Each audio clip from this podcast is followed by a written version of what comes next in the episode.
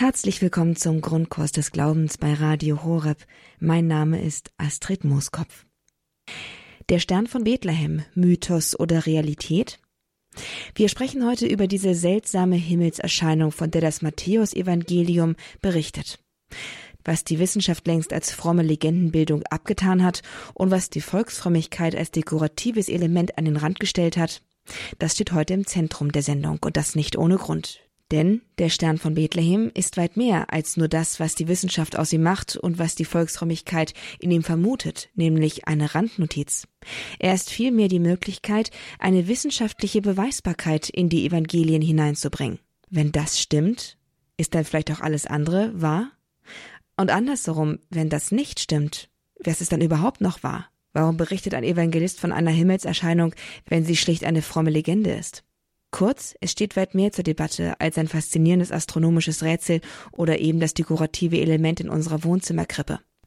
Pater Christoph Rembeck, Jesuitenpater, hat sich mit diesem Phänomen näher beschäftigt. Er hat ein Buch geschrieben, Quirinius die Steuer und der Stern von Bethlehem, warum Weihnachten wirklich in Bethlehem war. Und ausgehend von diesem Buch, das er 2006 veröffentlicht hat, freuen wir uns jetzt hier heute einen Vortrag von ihm zu hören über den Stern von Bethlehem und seine wissenschaftliche Beweisbarkeit. Und was uns das heute noch zu sagen hat. Ein herzliches Willkommen Ihnen, Pater Wrembeck. Schön, dass Sie heute mit dabei sind. Seien Sie gegrüßt, ich freue mich. Pater Wrembeck, bevor wir beginnen, ein paar Worte noch zu Ihnen, damit die Hörer wissen, mit wem Sie es eigentlich zu tun haben. Sie sind Jahrgang 1942 in Berlin aufgewachsen. Sie sind Priester seit 1971, aber schon seit 1961 gehören Sie dem Jesuitenorden an. Sie leben aktuell in Hannover und sie sind und waren in ihrem Leben sowohl seelsorgerlich, karitativ als auch katechetisch unterwegs, unter anderem auch in ihrer Autorentätigkeit. Sie haben zahlreiche Bücher geschrieben, unter anderem auch das Buch, das mit Grundlage für die heutige Sendung ist, nämlich das Buch Quirinius die Steuer und der Stern, warum Weihnachten wirklich in Bethlehem war.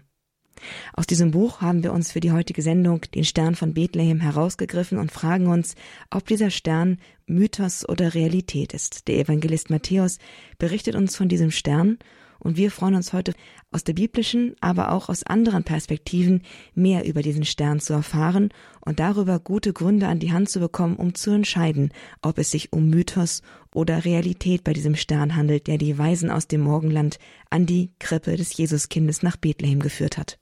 Wir freuen uns jetzt auf Ihren Vortrag über den Stern von Bethlehem, Pater Wrembeck. Sie haben das Wort und die Bühne. Ich danke Ihnen, liebe Frau Muskopf. In der Tat, warum habe ich mich für den Stern von Bethlehem interessiert? Wie Sie schon gesagt haben, er spielt in der großen Theologie keine bedeutende Rolle. Man kann sogar sagen, ob es den Stern gab oder nicht, das ist für unseren Glauben im Endergebnis gar nicht wichtig. Auf der anderen Seite schien es mir sehr wichtig. Denn allgemein wird heute gesagt, der Stern von Bethlehem, ach, das ist nur eine Legende, das ist ein Märchen, das halt der Evangelist Matthäus erfunden hat, weil es damals wichtig war, dass alle große Leute irgendeinen Stern am Himmel hatten. Also musste Jesus auch einen haben und so hat er einfach diesen Stern erfunden. Da habe ich mir gesagt, wenn das nur eine Erfindung ist, es gibt sogar Fachleute der Theologie, die schreiben, das sei ein Produkt frommer Glaubensfantasie. Da wurde ich richtig zornig. Wenn das nämlich nur eine Erfindung ist, dann legt sich der Verdacht auf das ganze Evangelium des Matthäus, dass alles, was er da schreibt, vielleicht nur Erfindung ist, niemals wirklich geschehen ist, nur ihr ausgedacht wurde, bis hin zur Auferstehung. Auch die nur ein Produkt frommer Glaubensfantasie? Also das hat mich doch ziemlich aufgeregt und ich habe beschlossen, der Sache einmal wirklich sehr solide, sehr akribisch auf den Grund zu gehen. Wenn man alle Fachliteratur liest, was findet man wirklich zum Stern von Bethlehem? Aber das war gar nicht so einfach. Alle Fachastronomen sagen nämlich, gut, das war keine Supernova, das war kein Komet, aber was es war, wissen wir nicht.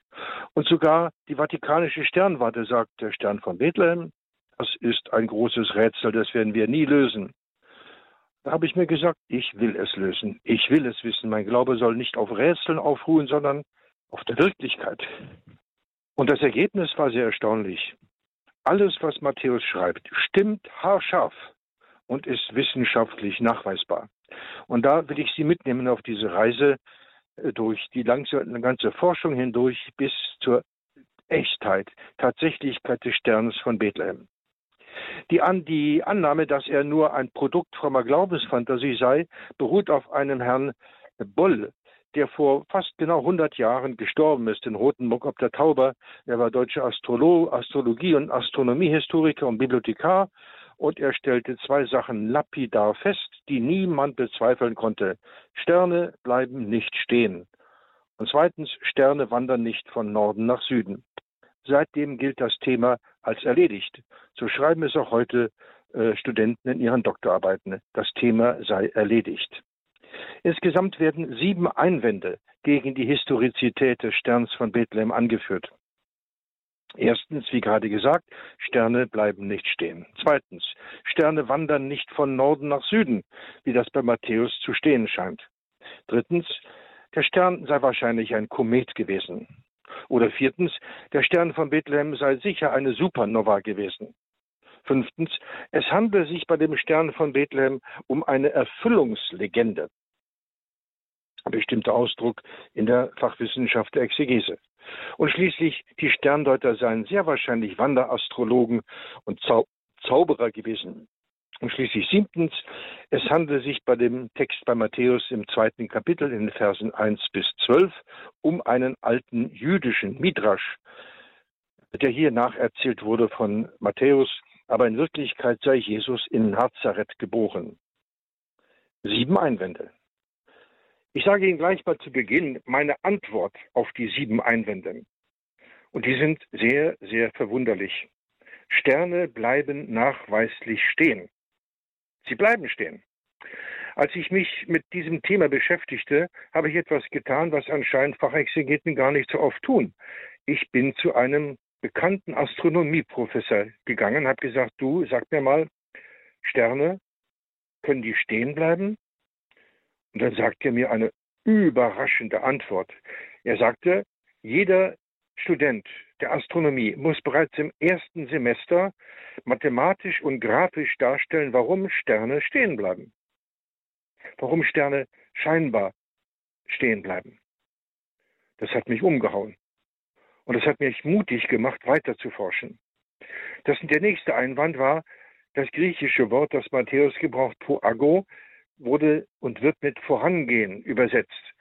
Nun ging aber die Magoi von Jerusalem nach Süden, nach Bethlehem.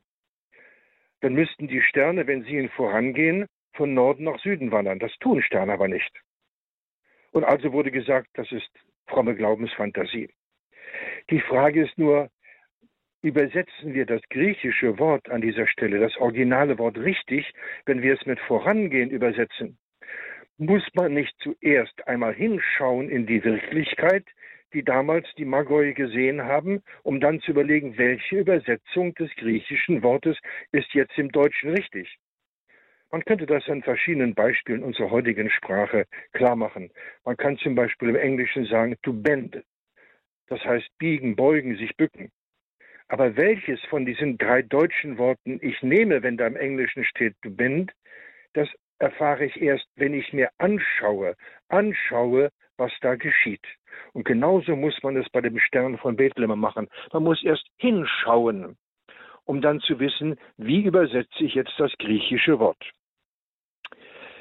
Eine Hilfe war dann der dritte, die dritte Antwort auf die Einwände. Da sagt nämlich die Astronomen sehr klar, nein, der Stern war auf keinen Fall ein Komet.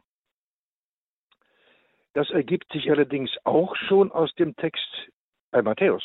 Er spricht von einem Aster, griechisch. Das Wort für Komet wäre aber Astron gewesen. Also Matthäus selber unterscheidet schon zwischen einem Kometen und einem wirklichen Stern. Aber unsere heutigen Astronomen beruhigen uns, sagen, nein, zu der Zeit gab es keinen Kometen. Der vierte Einwand, der Stern sei eine Supernova gewesen, der wird auch von den Astronomen erledigt. Nein, es gab zu der Zeit in dem beobachtbaren Raum keine Supernova.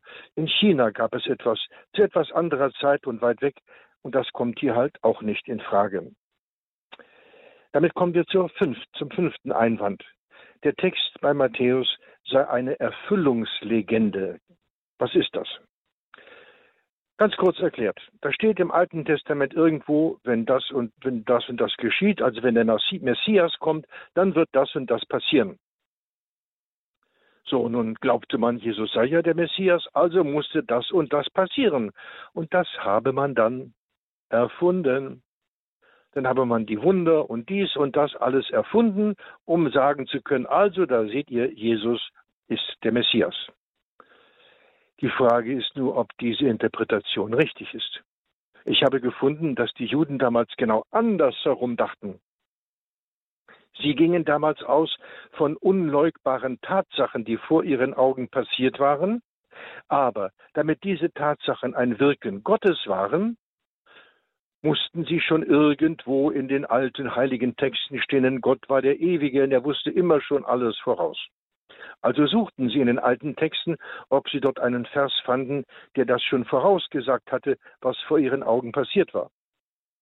Also, sie gingen nicht aus, wie das heute vermutet wird, von einem alten Text und erfanden dazu eine Tatsache, sondern sie gingen aus von Tatsachen und suchten nach einem alten Text, ob der wirklich das schon vorhersagte. Außerdem ist bei Matthäus zu beachten, wenn er Erfüllungslegenden zitiert, und das tut er, dann beginnt er immer mit einem bestimmten Einleitungssatz. Dies ist geschehen, damit in Erfüllung gehe, was beim Propheten geschrieben steht. Und der Satz fehlt hier. Matthäus äh, berichtet also beim Stern von Bethlehem überhaupt keine Erfüllungslegende. Ein sechster Einwand sagt, oh, das handelt sich bei diesen sogenannten äh, Sterndeutern um Wanderastrologen und Zauberer. In der Tat, die gab es damals. Die werden sogar in Apostelgeschichte auch erwähnt. Aber Wanderastrologen und Zauberer mussten Geld verdienen für sich selbst. Und sie mussten dazu dem Herrscher, vor dem sie auftraten, eine tolle Weissagung machen, die den so erfreute, dass er dafür ihnen einen dicken Sack Geld gab. Das passt aber überhaupt nicht zu dem, was wir bei Matthäus lesen. Das, was die Magoi dort dem König sagen, das versetzt den König nicht in große Freude, sodass er ihm Geld gibt, sondern im Gegenteil, er wird äußerst ängstlich, eifersüchtig, zornig, beschließt umzubringen und er gibt ihnen kein Geld. Im Gegenteil, die dort geschilderten Magoi geben selber Geschenke weg an jemand anderen. Also diese Interpretation, sie seien Zauberer gewesen, die passt überhaupt nicht zu dem Text bei Matthäus. Schließlich der letzte Einwand, der siebte. Matthäus zitiere hier alte jüdische Midrashim. Midrashim sind fromme, freie Nacherzählungen der biblischen Geschichte. In der Tat, da gibt es den Mose-Midrash, da gibt es den Josefs-Midrash und noch viele andere. Wenn man die genau sich durchliest, dann ist man allerdings erstaunt, dass dort bei Matthäus diese Midrashim, das ist der Plural jetzt von Midrash, dass diese Midrashim zum Teil wortwörtlich sogar bis in einen ganzen Satz zitiert werden. Also was tut Matthäus hier? Erzählt er nur alte Midrashim? Ohne Wirklichkeit? Das ist ein logischer Fehler. Ich kann ein Ereignis, das heute passiert, in der Form eines Märchens erzählen. Da gab es einmal einen großen Kanzler, der fuhr in ein fernes Land, um dort mit seinen Ministern Geld zu verhandeln. Das klingt nach einem Märchen. Aber es ist die Geschichte des Bundeskanzlers, der vielleicht nach China fuhr, um dort Geschäfte zu machen. Indem ich es in die Form eines Märchens kleide, in die sprachliche, literarische Form eines Märchens, bedeutet das überhaupt nicht, dass die damit erzählte Geschichte nicht passiert sei. Sie wird nur in andere Sprachform gekleidet. Wenn Matthäus hier für das, was da tatsächlich passiert ist, eine alte Sprachform benutzt, dann fügt er der geschehenen Wirklichkeit nur noch eine neue weitere Wahrheit hinzu. Damit haben wir eigentlich jetzt die sieben Einwände gegen den Stern von Bethlehem in einem Schnelldurchgang. Alle als erledigt erklärt, als null und nichtig. Sie, sie haben keinen Grund, dass man deswegen in äh, Unruhe gerät. Der letzte Einwand, jüdischer Midrash, führt auch noch dazu, dass vielerorts bis heute von Fachleuten gesagt wird, Jesus sei in Nazareth geboren. Liebe Zuhörerinnen und Zuhörer, lassen Sie sich das bitte nicht einreden.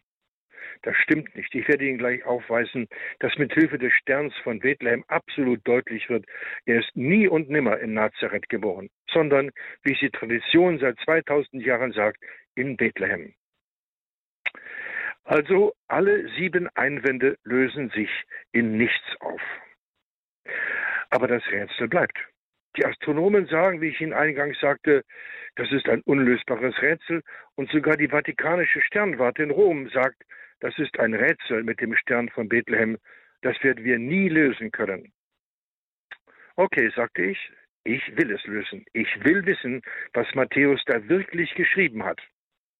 Das gehört zu unserem Glauben, auch wenn es nur ein Nebenthema ist.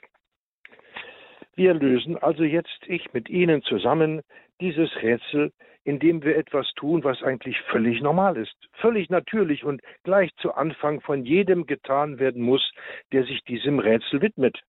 Wir beugen uns über das Original bei Matthäus und schauen es uns einmal fachmännisch an. Grundkurs des Glaubens bei Radio Horeb mit dem Thema Der Stern von Bethlehem, Mythos oder Realität? Zu Gast ist Pater Christoph Rembeck, Jesuitenpater in Hannover und Autor des Buches Quirinius die Steuer und der Stern, warum Weihnachten wirklich in Bethlehem war. Aus diesem Buch haben wir uns das Thema der Stern von Bethlehem herausgegriffen, gerade auch mit Blick auf das vor uns liegende Hochfesterscheinung des Herrn, wenn die Weisen aus dem Morgenland nach kirchlicher Überlieferung an die Krippe des Jesuskindes in Bethlehem treten. Wir erfahren heute mehr über diesen Stern von Pater Wrembeck, einen Stern, an den die Wissenschaft einige Anfragen hatte und dessen Existenz sie doch eher zu bezweifeln neigt. Pater Wrembeck greift all diese kritischen Fragen heute auf und zeigt uns, dass die Schilderungen im Matthäusevangelium gar nicht so von der Hand zu weisen sind und weit mehr als nur frommer Mythos. Was die Texte des Matthäusevangeliums genau sagen, dazu hören wir jetzt mehr von Pater Christoph Wrembeck. Der Stern von Bethlehem wird nur im Evangelium des Matthäus erwähnt.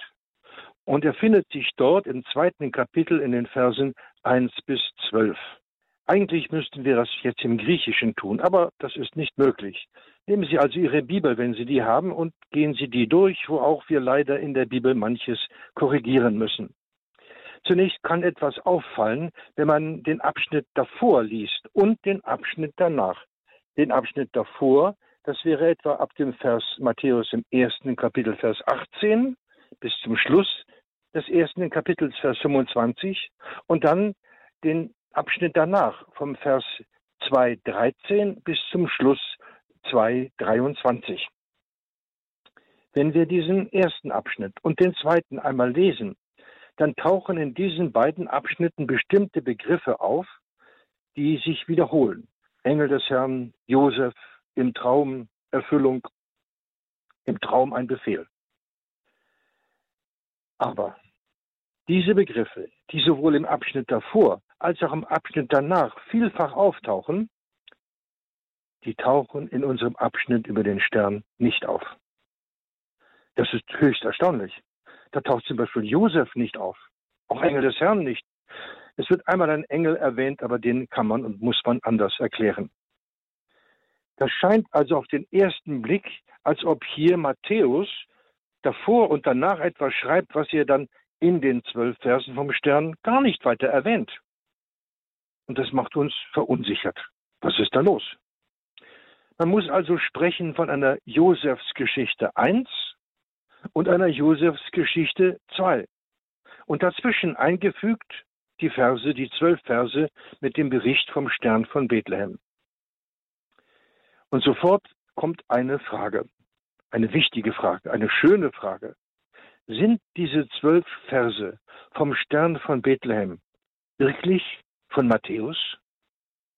Denn auch sein Sprach- und Schreibstil in diesen zwölf Versen ist nicht der, den er sonst in seinem ganzen Evangelium gebraucht.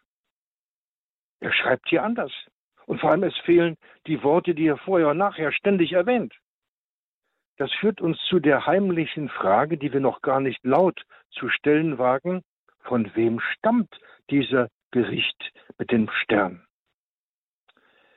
Nachdem wir so weit schon gekommen sind, haben wir Mut, noch genauer hinzuschauen. Jetzt allerdings, liebe Zuhörerinnen und Hörer, äh, geht es um fachliche Fragen, die kaum einer von Ihnen jetzt gleich mitverfolgen kann. Und ich selber musste lange suchen und viele dicke Bücher wälzen, um dahinter zu kommen. Es gibt da einen sehr berühmten äh, Astronomen, den Wiener äh, Ferrari Docchieppo, ein Professor für theoretische Astronomie, dem ich sehr, sehr viel verdanke. Und er und andere haben gefunden, dass in diesen zwölf Versen des Matthäus etwa fünf bis sechs, jetzt halten Sie sich fest, astronomische Fachbegriffe auftauchen. Astronomische Fachbegriffe der damaligen akkadischen Astronomie.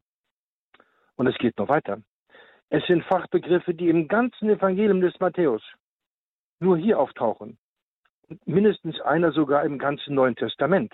Nur hier an dieser Stelle. Das lässt uns jetzt also sehr hellhörig werden. Soll dieser Text wirklich von Matthäus sein? Woher er hier Fachbegriffe gebraucht, die nur hier auftauchen, im Bericht vom Stern und im ganzen Testament, Neuen Testament nicht weiter erwähnt werden. Ich sage Ihnen mal diese Begriffe, damit Sie sie einmal hören. Das ist der Begriff Ho Aster, der Stern, Pyntanomai, Akriboo oder Ente Anatole. Dazu gleich mehr. Aber es gibt noch weitere astronomische Fachbegriffe, die man halt nur dann erkennt, wenn man halt den ganzen Hintergrund mit beachtet und den Lexika gefunden hat etwa das Wörtchen Tamar. Das wird übersetzt mit und siehe. Und es ist ein Wort, das in der akkadischen Astronomie oft auftaucht, und siehe. Es gibt sogar eine deutsche Übersetzung der Bibel, wo das Wörtchen weggelassen ist, weil unsere Herausgeber dachten, das ist ein Füllwort, das gehört hier nicht her. Oh nein, oh nein, ganz im Gegenteil. Es ist ein Fachbegriff der akkadischen Astronomie. Oder ein anderes Wort, Elton estate, darauf kommen wir noch zurück. Ein Wort, das sehr wichtig ist, das man nur schwer übersetzen kann. Das müsste eigentlich heißen mit, nachdem er gekommen war, hingestellt wurde. Oder epanohu, oben darüber wo. Und dann dieses Wort, was nur ein einziges Mal im Neuen Testament auftaucht, Schrematizo.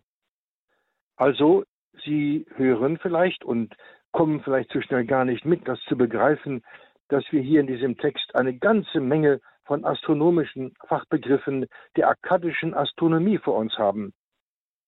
Nachdem wir all das schon mal so gefunden haben, ich gebe zu, das ist jetzt ein Schnelldurchgang, aber anders geht es nicht in dieser Radiosendung, nachdem wir all das gefunden haben, wird in uns der Verdacht noch größer. Sollen diese zwölf Verse wirklich von Matthäus stammen? Das passt doch nicht. Die muss er doch von jemandem anders gefunden haben. Und nun kommen noch andere Argumente hinzu. Leute, die mehr literarisch denken können, die sagen, diese zwölf Verse haben einen anderen literarischen Sprach- und Schreibstil. Das ist nicht der von Matthäus. Das würde bedeuten, dass diese zwölf Verse dem Matthäus von anderen Leuten als gesamter Komplex überliefert worden sind. Und er hat sie versucht, in ein einfaches, verständliches Griechisch zu übertragen und sie dann hier in das Evangelium eingefügt, in seine Geschichte von Josef, zwischen Josef I und Josef II. Die Frage für uns jetzt lautet nun, und jetzt wird es sehr, sehr spannend, von wem hat Matthäus, wenn wir einmal von dieser Annahme ausgehen, von wem hat der Evangelist Matthäus diese zwölf Verse.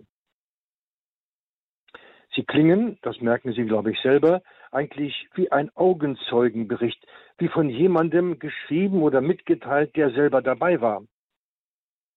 Dann kann es nur jemand aus der Gruppe der Astronomen gewesen sein, die dort beim König Herodes ankamen. Und das waren Astronomen der Sternwarte in Sippa bei Babylon. Wenn man sich also mit dem Stern von Bethlehem wirklich beschäftigt, dann muss man, muss man mit dieser Sternwarte Sippa bei Babylon arbeiten. Und das können wir zum Glück. Jetzt kommt gleich eine nächste Überraschung für Sie. Dort lebte nämlich um 320 vor Christus der Astronom mit dem schönen Namen Kidinu. Kidinu. Liebe Hörerinnen und Hörer, schauen Sie einmal jetzt auf Ihre Armbanduhr auf den Sekundenzeiger oder den Sekundenzeiger an der Wanduhr auf dem Bahnhof. Dieser Sekundenzeiger kommt von dem babylonischen Astronomen Kidino. Er hat damals berechnet den Umlauf der Erde um die Sonne. Und er kam zu dem höchst erstaunlichen Ergebnis, dass dieser Umlauf äh, berechenbar war. Und zwar äh, mit 365,2468 Tagen. Das konnten die damals berechnen. Allein mit solch einer Zahl, die vier Stellen nach dem Komma genau ist, und das kann ja heute alles überprüft werden, das stimmt. Und erst äh, sehr viel später, das hat das gregorianische Jahr das noch etwas genauer gemacht. Also wir haben es hier mit dem Herrn Kidinu und all seinen Mitarbeitern um hochqualifizierte Mathematiker zu tun. Hochqualifizierte Mathematiker. Sie haben ihre Forschungsergebnisse, die sie über Jahrhunderte festgestellt haben, auf Tontäfelchen aufbewahrt. Also das war das damalige Speichermedium. Und die wurden in Archiven gelagert. Und dann braucht es halt mal eine Zeit, wo unsere Archäologen dort im Sand bei Babylon buddeln durften, weil gerade kein Krieg herrschte. Und dann haben sie diese Täfelchen gefunden. Und zwar nicht nur zwei oder drei. Zehntausende dieser Tontafeln wurden dort entdeckt, die in ganzen Archiven gelagert waren. Und 1925 gelang es dem Orientalisten Paul Schnabel, eine von diesen Tausenden von Täfelchen zu entziffern. Das Ergebnis war eine Sensation. Was er dort entzifferte, war zum Teil in akkadischer Kurzschrift eingraviert. Auf diesem Täfelchen, das heute in Museen in London und in Berlin zu bestaunen ist, nebst vielen anderen, da waren die Daten für den Früh- und den Spätaufgang von Jupiter und Saturn eingraviert. Für das Jahr nach unserer Zeitrechnung heute 7 vor Christus. Für den 13. 14. November 7 vor Christus. Ich kann Ihnen das jetzt nicht im Einzelnen vorlesen, aber man kann das finden in guter Literatur. Äh, da ist das alles dokumentiert und fotografiert. Wir haben es also hier mit diesem Herrn Kidinu und seinen Mitarbeitern um hochwissenschaftliche Mathematiker zu tun. Gehen wir etwas weiter noch nach äh, Babylon. Der Hauptgott der Babylonier war Marduk. Das ist unser Jupiter. Er galt damals als der Weltenherrscher, als der Königsstern. Und sein, seine Wirkung, seine Macht war am größten, wenn er im Zeichen oder im Haus der Fische war. Aber diese Kombination, Jupiter im Haus der Fische und dann noch sehr nahe bei, bei dem äh, Planeten Saturn, diese Konstellation gab es nur alle 854 Jahre. Das wussten die Magoi. Damit war also die Konstellation, das Zusammentreffen von Jupiter mit Saturn im Sternbild der Fische geradezu ein Jahrtausendereignis. Und damit werden wir uns jetzt beschäftigen, was das für diese Leute damals bedeutete. Der Stern von Bethlehem, Mythos oder Realität? Im Grundkurs des Glaubens schauen wir uns das heute mal genauer an. Zusammen mit Pater Christoph Rembeck, unserem heutigen Gast und Referenten. Er ist Jesuitenpater in Hannover und Autor eines Buches, unter anderem über den Stern von Bethlehem. Bisher haben wir bereits die kritischen Anfragen von Wissenschaft und moderner Welt an den Stern von Bethlehem thematisiert. Wir haben auch die biblischen Texte im Matthäusevangelium uns angeschaut und das alles zusammen hat uns bereits nahegelegt, dieser Stern von Bethlehem, es gab ihn und es ist ein Jahrtausendphänomen im wahrsten Sinne des Wortes. Es ist in der Tat ein Jahrtausendereignis. Und das Wunderliche ist, die Astronomen dort in Sippa, nördlich von Babylon zwischen Euphrat und Tigris, die wussten davon Bescheid. Solch eine Sternwarte äh, gab es, wie wir heute wissen, äh, nur selten, nur noch wenige. Und in dieser Zeitraum war das die einzige, die noch übrig geblieben war von vielleicht mehreren. Damit eine Sternwarte wirklich große Bedeutung erlangte, waren verschiedene Dinge notwendig.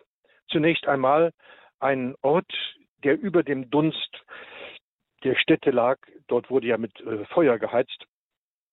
Um über dem Rauch zu sein, brauchte man also einen kleinen Hügel, um freie Sicht auf den Himmel zu haben.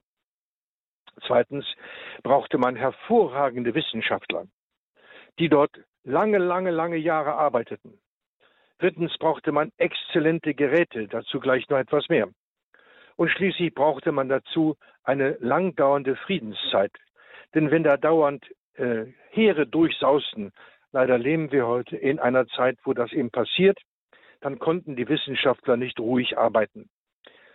Ein solcher Ort war also bei Babylon in Sippar. Und die Leute, die dort arbeiteten, waren hochqualifizierte Mathematiker. Aus dieser Konstellation, die sie also dem Zusammentreffen von Jupiter mit Saturn im Sternbild der Fische, konnten sie eine äh, Botschaft herauslesen, wie man das damals tat. Es wird ein großer König geboren. Denken wir daran, Jupiter war ein Königsstern der Weltenherrscher, und zwar bei den Juden, denn Saturn stand für das Land der Juden, und es ist ein außerordentliches Ereignis, eben das Jahrtausendereignis.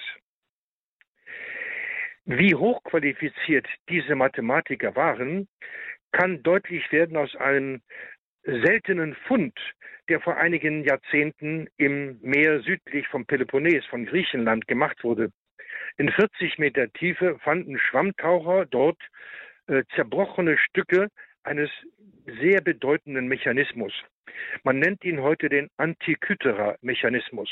Wenn Sie das können und wollen, im Internet finden sich dazu viele Seiten und Grafiken. Dieser Antikythera-Mechanismus bestand aus mindestens 32 äh, Rädern, äh, Zahnrädern, die ineinander griffen und an denen man die Abfolge von Sonne, Mond und Sternen, Planeten genau vorausberechnen konnte. Etwas Hochqualifiziertes, das man heute nur schwer nachmachen kann, aber es ist gelungen, diesen Mechanismus nachzubauen. Ich sage das nur, damit wir wissen, es handelt sich bei diesen Leuten um unseren Herrn Kidino, nicht um irgendwelche Leute, die gerade mal das kleine Einmaleins konnten. Das waren hochqualifizierte Wissenschaftler, Mathematiker. Auf ihren Tafeln, die sie in ihren Archiven fanden, war von ihren Vorfahren 100, 200 Jahre schon zuvor berechnet worden, dass äh, am 13. November 7 vor Christus, nach unserer Zeitrechnung, äh, Jupiter und Saturn auf ihrem westlichen Rückweg stehen bleiben würden. Sie ahnen, wir nähern uns der Lösung des Rätsels. Man muss aber wirklich so weit gehen und so weit suchen, in allen Fachwissenschaften, um zu diesem Ergebnis zu kommen. Auf diesen Tontäfelchen, die man heute bewundern kann in Museen in London und Berlin, war das vorhergesagt und eingraviert. Am 13. November 7 vor Christus wird Jupiter und Saturn auf ihrem Rückweg stehen bleiben. Und da war das Datum gegeben, das diese Männer interessierte. Warum blieben die Sterne stehen, scheinbar stehen? Wir haben es hier mit etwas zu tun, was in der Fachwissenschaft äh, genannt wird, der, äh, die Schleifenbewegung von Planeten. Wiederum, wenn jemand von Ihnen einen Computer hat, gibt man das oben in die Suchzeile ein und bei Schleifenbewegungen von Planeten wird Ihnen vielleicht sogar eine äh, virtuelle Grafik gezeigt, die sich bewegt und dann können Sie das genau sehen.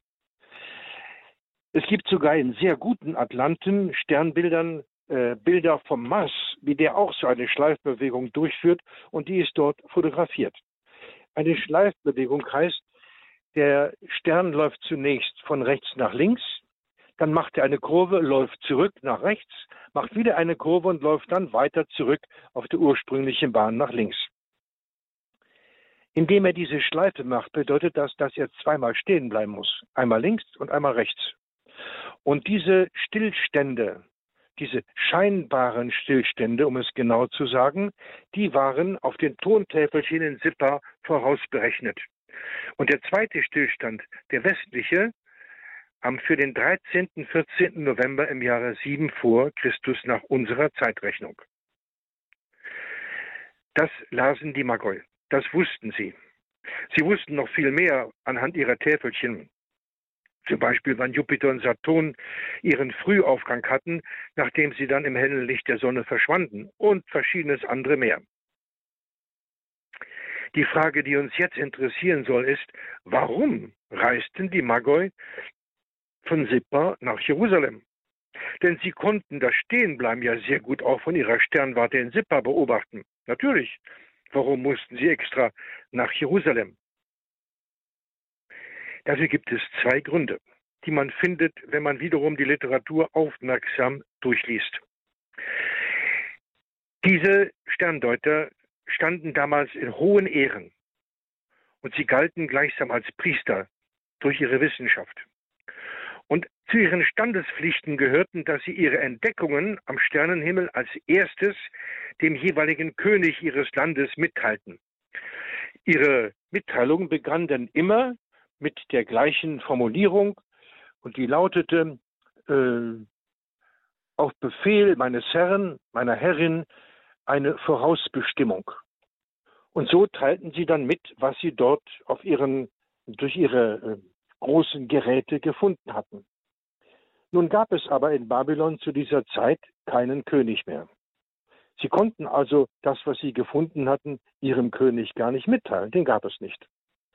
Aber genau genommen betraf das, was sie gefunden hatten, ja eigentlich den König in Israel, den Juden, den Herodes. Also mussten sie nach Jerusalem. Das ist der Grund, warum sie von Sippa nach Jerusalem wanderten. Es gibt aber noch einen zweiten Grund. Wir wissen aus der Geschichte, dass nach der Wegführung der Juden in die babylonische Gefangenschaft im Jahre 586 Juden nach dem Ende der Gefangenschaft dort geblieben sind. Und zwar haben sie gesiedelt in, genau, in Sippa. In Sippa gab es eine größere jüdische Gemeinde. Die waren dort. Und die stand mit ihren Freunden in Israel in guter Verbindung. Und man wusste in Sippa, dass man in Israel einen großen Propheten erwartet, wenn nicht sogar den Messias selber. Es ist äh, völlig klar, dass zwischen diesen Juden und den Sterndeutern Kontakte entstanden. Und als die Juden hörten, dass die Sterndeuter ein ganz außerordentliches Ereignis am Himmel vorhersahen, dass ein großer König geboren wird, ein Weltenherrscher im Land der Juden, da teilten nun sie den Sterndeutern mit, ja, dass man tatsächlich in Israel vielleicht sogar den Messias erwarte. Das führte dazu, dass die Juden sich den Sterndeutern anschlossen. Sterndeuter und Juden hatten also jeweils ihre eigenen Motive, um von Sippa nach Jerusalem zu ziehen.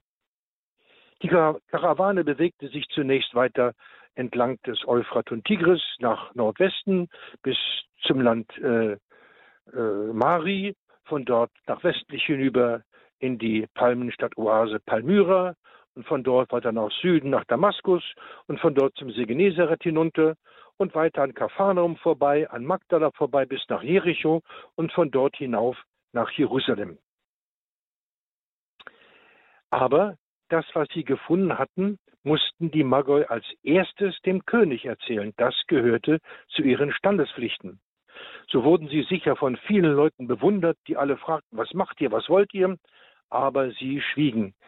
Der König war der, der das Recht hatte, als erster zu hören, was für eine großartige, freudige Nachricht sie ihnen zu sagen hatten. Aber das Unglück ließ nicht lange auf sich warten. Der König war gar nicht erfreut. Im Gegenteil, er geriet in großen Schrecken. Er wurde blass im Gesicht. Denn wir wissen aus der Geschichte, dass Herodes, je älter er wurde, desto misstrauischer wurde, dass da noch ein Nebenbuhler existierte. Er hatte zehn Frauen gehabt, acht davon hat er umbringen lassen. Auch seine zwei Söhne hat er umbringen lassen. Er wollte auf keinen Fall einen Nebenbuhler haben, der ihm den Thron streitig machte. Und nun kommen diese Leute aus dem fernen Land und sagen, da wird ein großer König geboren hier bei mir. Das war für ihn eine schreckliche Nachricht. Wir könnten jetzt vielleicht selber ein paar kritische Fragen stellen. Sind die Sterndeuter von Sippa wirklich die Magoi des Evangeliums unseres Evangelisten Matthäus? Könnten es nicht auch andere Sterndeuter gewesen sein? Das lässt sich gut ausschließen. Nein, es können nicht andere Sterndeuter gewesen sein. Denn uns ist gar keine andere äh, äh, Städte bekannt, wo es solche Sternforschung gab, so hochqualifizierte wie in Sippa. Es ist auch ausgeschlossen, dass sie in eine andere Stadt gezogen werden. Saturn verwies sie nach Jerusalem. Ausgeschlossen werden kann, dass sie zu einer anderen Zeit, im Sinne von anderen Jahren nach Jerusalem gezogen wären, denn die Daten der Keilschrifttafeln aus ihren Archiven gaben exakt Jahr, Monat und Tag der Stillstände an. Ausgeschlossen werden kann ebenfalls, dass diese Stillstände für sie nicht interessant gewesen wären. Nein, aus diesen Daten ging etwas mit göttlicher Bedeutung hervor. Noch weiter. Die Ortsangabe Jerusalem passt korrekt in die Botschaft des Saturn. Die Frage nach dem neugeborenen König der Juden, wie wir das bei Matthäus lesen, passt korrekt in die Botschaft des Jupiter. Die Botschaft der Mageran Herodes passt korrekt in ihre Pflichten, zuerst den König zu informieren. Ihr Hinweis auf den Aufgang seines Sterns, nämlich des Königssterns Jupiter, passt genau zu ihren Taf äh, Keilschrifttafeln. Und so weiter. Wir stellen also etwas sehr Überraschendes fest, ganz im Gegensatz zu dem, was heute weltweit behauptet wird. Das, was Matthäus erzählt, berichtet oder was ihm jemand von den Sterndeutern gegeben hat als Bericht, das passt exakt zu all dem, was wir heute nachweislich aus der Wissenschaft der Sterndeuter und des Evangeliums wissen können. Es kann keine andere Nacht sein. Es kann kein anderer Ort sein. Es kann kein anderes Jahr sein. Doch, und nun kommt etwas sehr Wichtiges. Für unsere Augen, für die Augen von Menschen, weder der Menschen damals noch heute, blieb der Stern nicht stehen.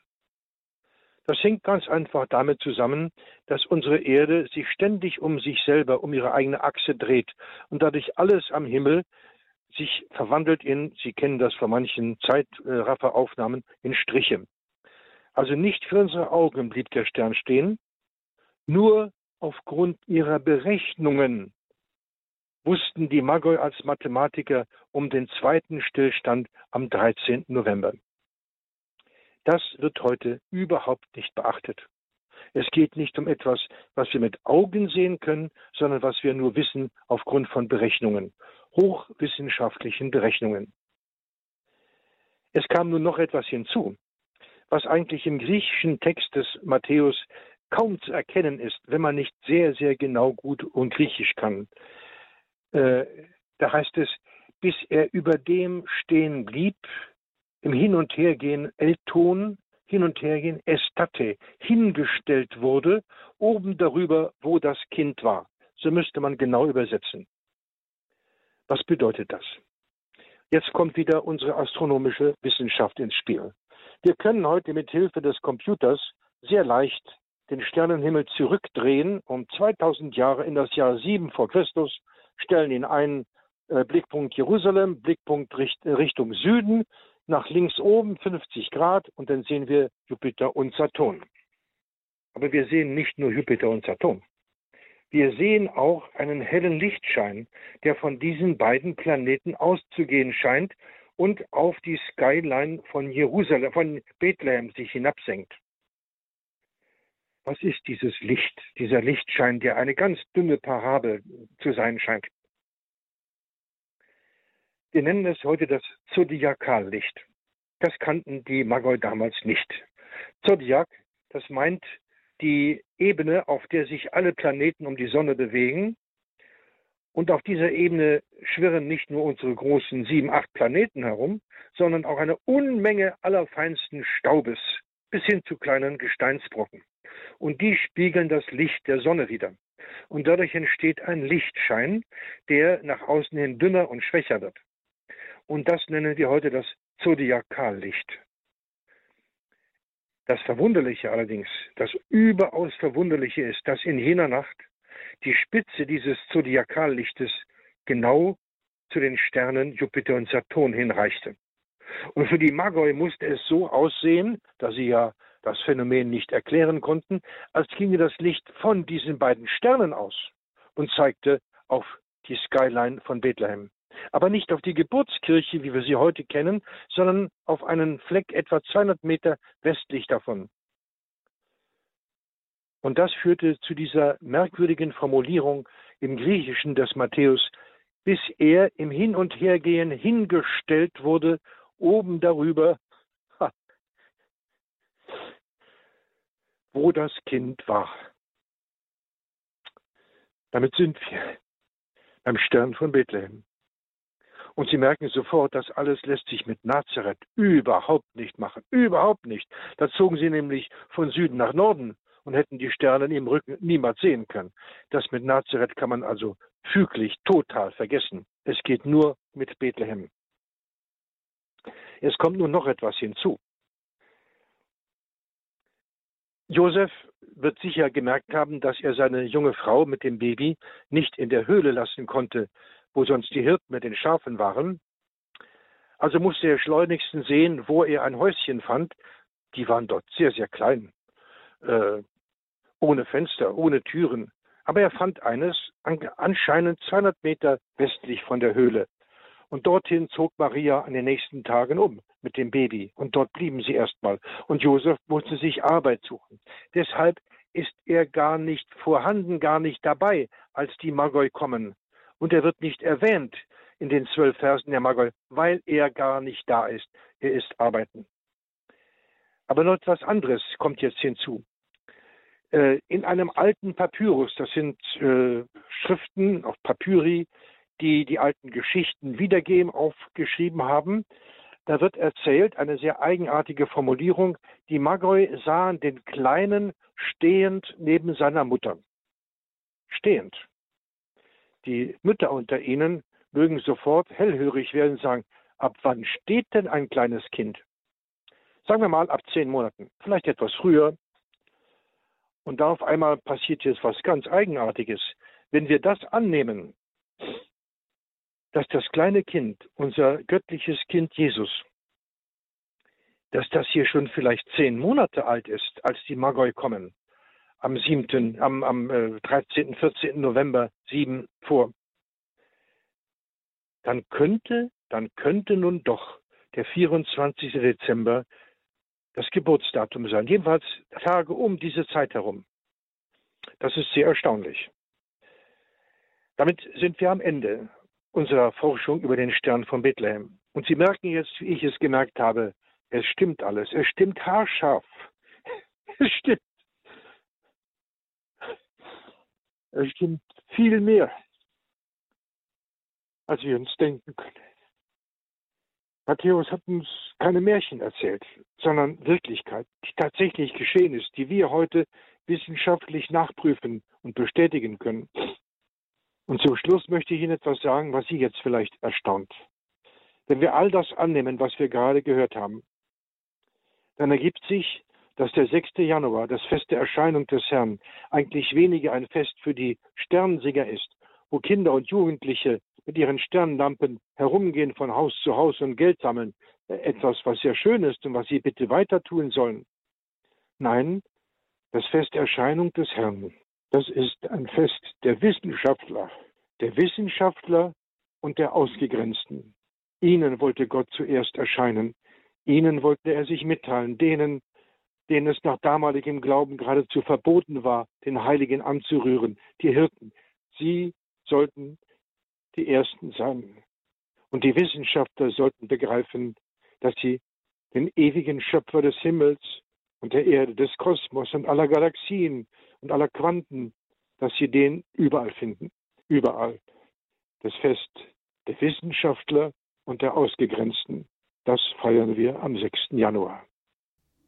Das Fest der Wissenschaftler und der Ausgegrenzten. Das Fest, an dem der Stern von Bethlehem eine ganz besondere Rolle spielt. Erscheinung des Herrn. In unsere Wohnzimmerkrippe stellen wir dann traditionell auch die heiligen drei Könige, die eben dem liturgischen Kalender nach am 6. Januar an die Krippe Jesu treten. Gefunden haben sie sie, weil sie einem Stern gefolgt sind, der ihnen aufgegangen ist und der ihnen den Weg zum König der Juden, zum König aller Menschen der ganzen Welt gewiesen hat. Heute haben wir diesen Stern genauer unter die Lupe genommen. Der Stern von Bethlehem, Mythos oder Realität? Zusammen mit Pater Christoph Rembeck, Jesuitenpater in Hannover, haben wir uns dieser Frage gestellt und haben gute Gründe dafür an die Hand bekommen, dass dieser Stern Realität ist. Sicherlich etwas anders, als wir es uns vorgestellt haben, als es uns gezeigt wurde in, in Spiel- oder Zeichentrickfilm. Vermutlich weit beeindruckender und überwältigender in der Realität als in allen Spielfilm- und Zeichentrickfilmen der Welt.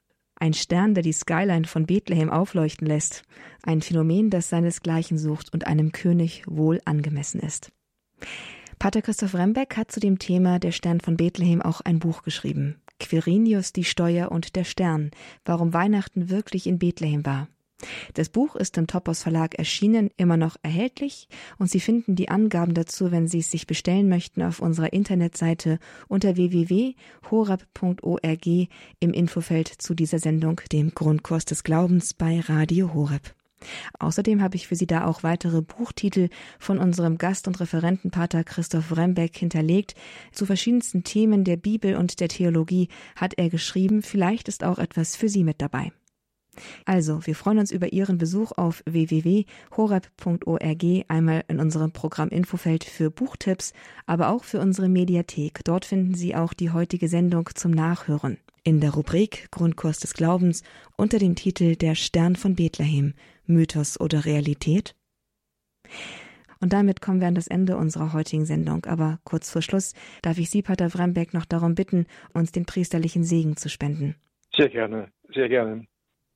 Es segne euch alle, die ihr zugehört habt, mit dem Kopf und mit dem Herzen und mit dem ganzen Verstand. Es segne euch der wunderbare Gott, der Himmel und Erde erschaffen hat, alle Galaxien und alle Atome, der sich jedem offenbaren will, damit alle ihn erkennen und zu unsäglicher Freude gelangen, bis er sie rufen kann in sein Paradies. Es segne euch der Vater, der Sohn und der Heilige Geist. Amen. Einen ganz herzlichen Dank, Pater Christoph Rembeck, Jesuitenpater in Hannover und Gast und Referent im heutigen Grundkurs des Glaubens bei Radio Horeb. Er hat über den Stern von Bethlehem gesprochen. Einen ganz herzlichen Gruß nach Hannover. Und damit auch Ihnen, liebe Zuhörerinnen und Zuhörer, einen herzlichen Gruß zu Ihnen ins Wohnzimmer oder dahin, wo Sie gerade Radio Horeb hören. Ich verabschiede mich von Ihnen, wünsche Ihnen ein gesegnetes Hochfest Erscheinung des Herrn und für jetzt viel Freude mit dem weiteren Programm. Mein Name ist Astrid Mooskopf. Sie hören Radio Horeb. Leben mit Gott.